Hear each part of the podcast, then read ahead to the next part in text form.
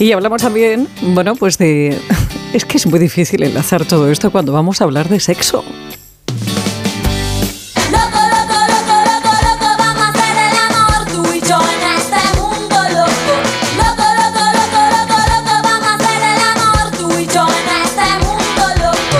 Porque se acerca San Valentín, porque estamos, sí, en fin, otro tipo de polvo.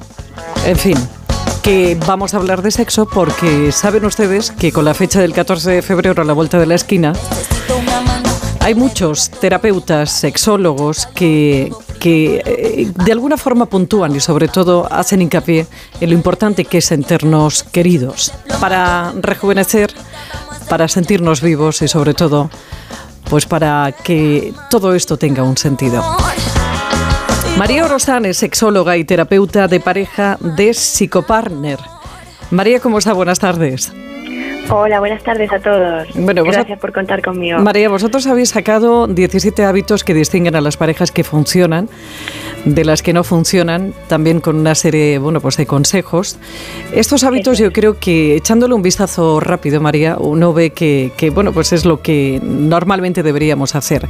¿Cuál es eh, realmente el efecto que tiene el amor o los beneficios que tiene eh, el amor a la hora de sentirnos jóvenes?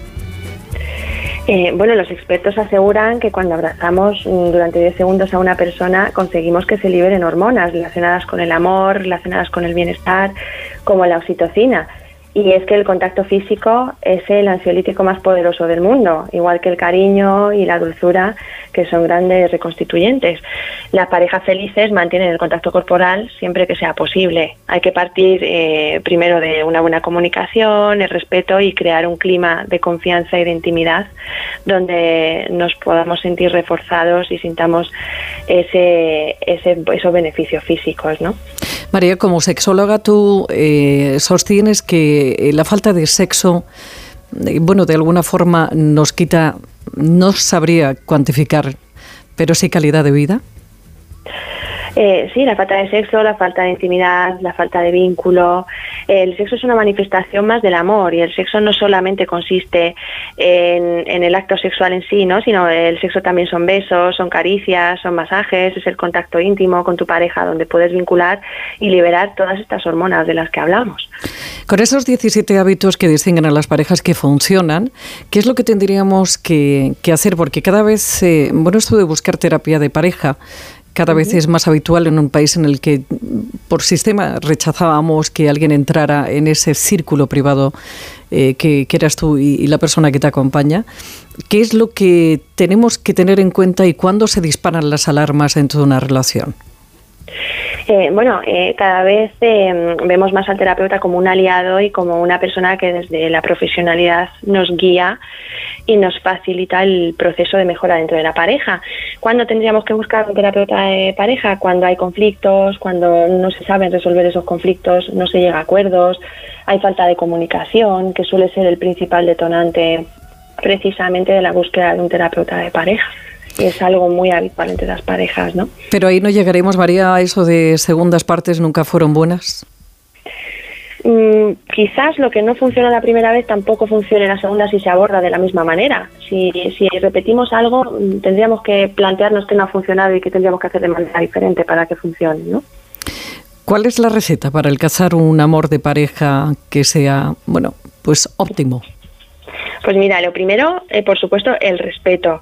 Eh, el respeto mm, nos genera esa tranquilidad que tenemos de poder estar con la otra persona, eh, de sentirnos escuchados, sentir que nos respeta aunque no estemos de acuerdo. y que nosotros también respetamos a nuestra pareja y, eso lleva a la confianza, a la comunicación, a hablar y poder llegar a acuerdos, a relativizar los problemas cuando los tenemos, porque no podemos estar siempre de acuerdo, ¿no? Pero ahí está el escuchar al otro y, y unas veces ceder uno y otras veces la otra parte. Eh, por otro lado, también destacaría el tiempo por separado, las metas independientes que ayuden a crecer a cada uno, para luego poder compartirlo también eh, en la parte de la pareja. Es importante tener tiempo para echarse de menos, tener una persona individuada para luego poder compartir eso y disfrutar de la persona que es cada uno dentro de la pareja, ¿no? Y poder crecer juntos. Y por supuesto, igual que tenemos ese tiempo por separado, también son muy importantes las actividades en conjunto, en la intimidad, el contacto físico, los abrazos, dedicar tiempo a la pareja, que es lo que muchas veces con la rutina se pierde y es importante, siempre recomiendo que todos los días intentemos dedicar aunque sea 10 o 15 minutos a la pareja, tener ese mm. espacio que compartamos con el otro y donde podamos acercarnos para facilitar esa intimidad y ese bienestar. Y no solamente porque se acerque San Valentín, María Orosan, sexóloga y terapeuta de pareja de psicopartner. María, gracias por esto.